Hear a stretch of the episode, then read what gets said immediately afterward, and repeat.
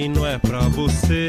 Essa história de vencer, de sonhar e conquistar. Junho de 2013 desperta sentimentos diversos nas pessoas, e principalmente na esquerda. Nem podia ser diferente. As manifestações daquele ano, que começaram pedindo a revogação do aumento da tarifa do transporte em São Paulo e acabaram contagiando todo o país na maior revolta do século até aqui, representam o episódio mais confuso da história recente no Brasil. A interpretação mais forte hoje em dia nem é tão complicada. O costume é pensar junho como um raio em céu azul, algo inexplicável, que veio do nada e interrompeu um momento de glória e inaugurou a tempestade. De fato, de lá para cá, a história não foi muito feliz para os trabalhadores em nosso país.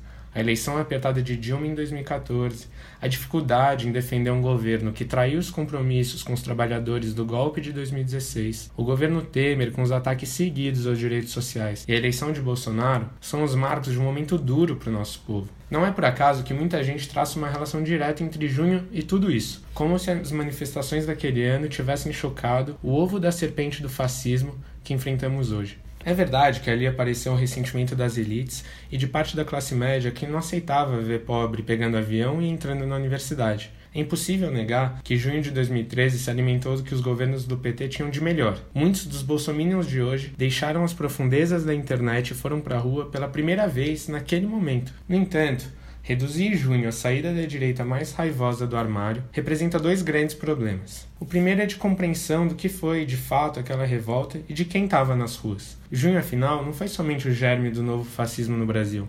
Não podemos esquecer que as manifestações tiveram origem na luta pela redução do valor das tarifas do transporte. As pessoas queriam saúde e educação de melhor qualidade, padrão FIFA, de um lado, e maior controle e participação popular nas políticas de um Estado distante da sua realidade, por outro. Junho não foi um raio em céu azul, pois se os governos do PT tinham melhorado a vida do povo, a realidade ainda era bem sombria para os mais pobres. A preparação para a Copa de 2014 era só uma amostra das prioridades de um Estado que ainda pouco fazia pela saúde, educação, moradia, cultura e pelo lazer dos trabalhadores. Não tinha só futuros eleitores de Bolsonaro na rua, também tinha povo reivindicando mais direitos e mais democracia. Enquanto empresários e banqueiros ganhavam como nunca, como dizia Lula, era legítimo que os trabalhadores quisessem uma parte maior do bolo.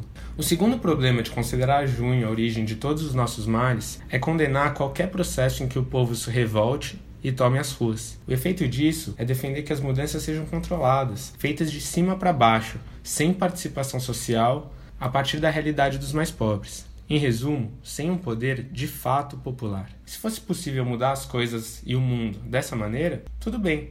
Mas a história mostra que o Estado e seus espaços de poder não são um terreno neutro de disputa. Apesar das várias conquistas históricas que a gente conseguiu por meio dele, no capitalismo o Estado continua tendo lado, o lado das elites. Ao ignorar isso e achar que poderia resolver 500 anos de injustiça sem luta, sem povo, o PT pagou um preço caro ele abriu mão da organização dos trabalhadores, das greves, das ocupações, da luta social e tornou a esquerda uma presa fácil quando a direita se cansou de brincar de democracia e quis o poder de volta para ela. Junho foi a melhor oportunidade que o PT e a esquerda brasileira tiveram para isso, para voltar a articular poder e povo, Estado e sociedade.